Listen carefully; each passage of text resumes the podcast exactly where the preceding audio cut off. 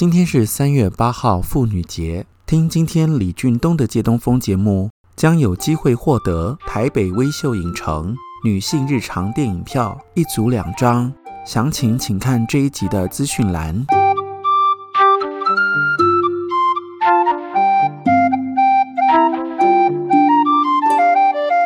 欢迎收听李俊东的借东风。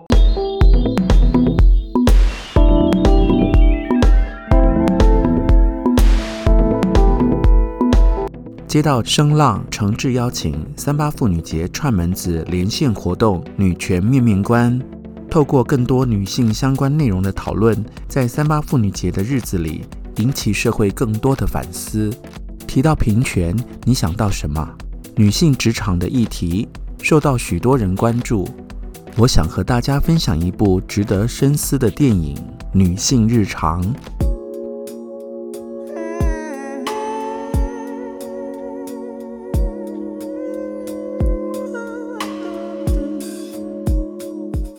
女性日常在二零二零桃园电影节时就受到瞩目，由七位芬兰与瑞典女性导演联手合作，诉说六个故事，呈现六个女主角所发生的生命经历，包括一位少女在上学途中在公车遇到了难堪的调戏，数度的反击，受到了更加羞辱的语言暴力，而公车上的人全然视若无睹。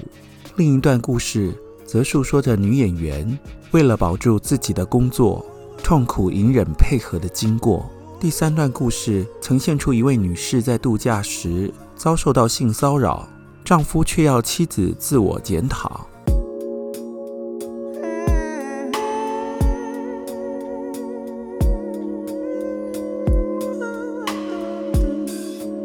电影的焦点放在平时常见却又不容易举证的性别暴力。邀请观众见证受到大家漠视却真实存在的性别暴力问题。这出电影的拍摄计划在好莱坞 Me Too 运动延烧前一年就已经展开。职场上的性别暴力、针对性的言语羞辱，许多人都亲眼目睹，却因为被认为是小题大做，碍于所谓的职场伦理、位阶高低的利益关系，隐忍和姑息，因为权力的不对等，担心被牵连报复。导致一些性骚扰成为平常的日常，你还记得吗？才发生在前一阵子，引起众人关注的男歌手与女主持人尾牙性骚扰事件，在当事人走进会场的当下，更多是来自于网络羞辱的恶言恶语。知名的网红满嘴是辱骂女性的脏话，指证的人反而遭到攻击。在网红经营的频道影片中，许多把性骚扰和性别暴力视为平常，观看者的订阅与附和更鼓励了这些影片的拍摄。面对平权，让我们反思：漠视是社会进步的阻力。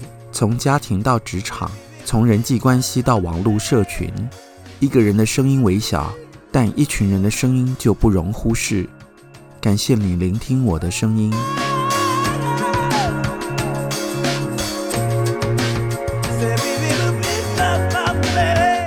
每一个人的声音都具有影响力，为自己发声，也请记得为公平正义发声。